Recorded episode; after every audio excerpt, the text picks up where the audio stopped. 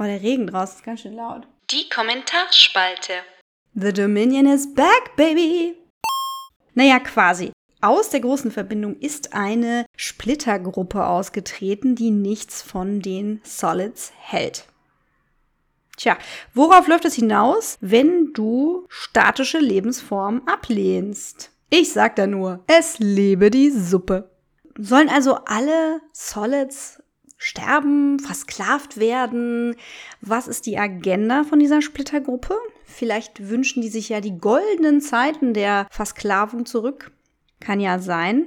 Oder es ist wirklich so eine idealistische Sache und alle sollen flüssig werden. Sollen alle alle, die existieren, alles, was existiert, in einem riesigen bioelektrischen Nebel leben? Ist das so eine Rückbewegung zum Urknall-Sache? Wird's religiös? Ich glaube, es geht einfach um Waffen, Drogen, Macht, diese Sachen. Das muss auch alles nicht unbedingt so viel Sinn machen, ideologisch. Kennen wir ja von Nazis, dass ihre Werte da nicht halten, wenn man sie hinterfragt und auch keinen Sinn machen. Ja, der Nebel, wo wir gerade beim bioelektrischen Nebel sind.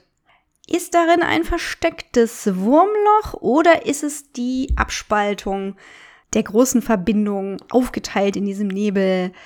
Bioelektrisch-organisches Geflimmer. oder es ist einfach eine coole Kreatur oder ein System aus Kreaturen mit einem schönen Verdauungstrakt in Form einer Gravitationsschere. Ja, auch sehr cool diese Portalwaffe. Erinnerte in der Dimension an ähm, die späteren Staffeln von Stargate, aber hatte auch so ein gutes altes TNG-Feeling irgendwie. Vedic auf der Shrike muss auch ein Changeling sein. Dass sie sich so nennt, war mir schon verdächtig. Wäre ja so, als würde sie sich Papst oder Bishop nennen. Jacks Vision, die beiden Verästelungen zusammenzuführen, kann nur Odo gewesen sein. Wie? Wir werden es erfahren. Es kann dabei nur um die beiden Teile der großen Suppe gehen. Hier habe ich noch eine Theorie zu den Changelings. Die haben die Drogen in Umlauf gebracht, unter denen auch Ruffy gerade leidet. Warum? Ideale Form der Versklavung, denn damit kennen sie sich aus. Wir denken da mal an Tetracell White. Ja, was die Changelings angeht, war mir leider der ich wusste es. Aha-Effekt verloren gegangen, weil ich drei Sekunden auf Twitter war. Die übrigens gestern in den USA und heute bei uns erschienene Folge habe ich heute noch nicht gesehen und war auch noch nicht in den sozialen Medien, außer Instagram. Aber da bin ich halt eher in der Menschen- und Pflanzen-Mutti-Bubble. Jo, apropos Mutti-Bubble. Große Bühne für Beverly und Jean-Luc in dieser Folge. Also dann doch ganz klassisch Jack gezeugt. Besser so, war auch ein super Gespräch, sehr authentisch, nicht einfach, nicht schnell abgewickelt und äh, sehr witzig, dass sie den Akzent äh, von Jack erklären. ja, ich glaube, Jack hat was angestellt. Beverlys Theorie, dass es eigentlich um Picard geht, glaube ich nicht. Ich glaube, Jack hat irgendwas äh, bezüglich dieser Drogen mitgekriegt oder es geht ihm ja auch um, um äh, diesen medizinischen Aspekt und die Warlords da auszutricksen. Und ich glaube, da steckt was drin. Ich glaube, da ist etwas.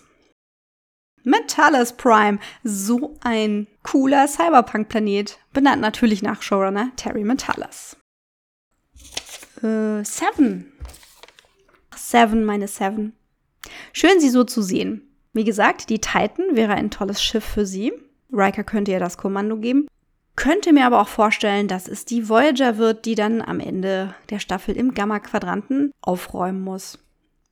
Ruffy. Ruffy hat ihren Senpai, ihren Mentor gefunden in Worf.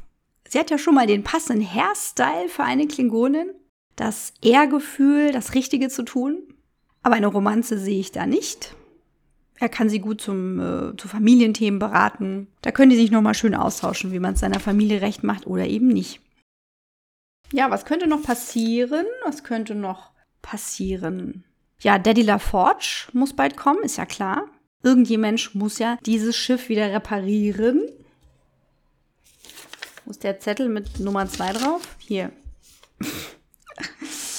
Zwischen Nummer 1 und dem Captain, zwischen Admiral Picard und Riker hat es ja richtig Reibung gegeben. Auch das ist ein guter alter TNG-Feel. Und das war nötig. Sowas wollte ich sehen. Und insgesamt hat Jonathan Frakes sich da echt eine gute Rolle schreiben lassen in dieser Staffel. Gefällt mir sehr. Ja, also gucken wir mal, was da noch so kommt. Gerade bin ich weniger auf Theorien aus, als mir das Ausfalten dieses Story-Setups anzusehen und bin gespannt, welche Quantendimensionen sich dazwischen verbergen. Ich glaube, ich habe alles. Ich habe alles. Ich glaube, ich habe alles. Und wenn ich was vergessen habe, Dreck und Gold, Dreck und Gold, Dreck und Gold. Ach so, ja.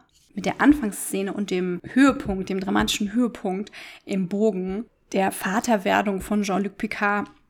Spitze. Toll aufgesetzt. Also mal sehen, worauf es dann hinausläuft, ob das Vatersein von Dauer ist. Aber das war schon mal angemessen dramatisch und hat toll abgeholt. Nice.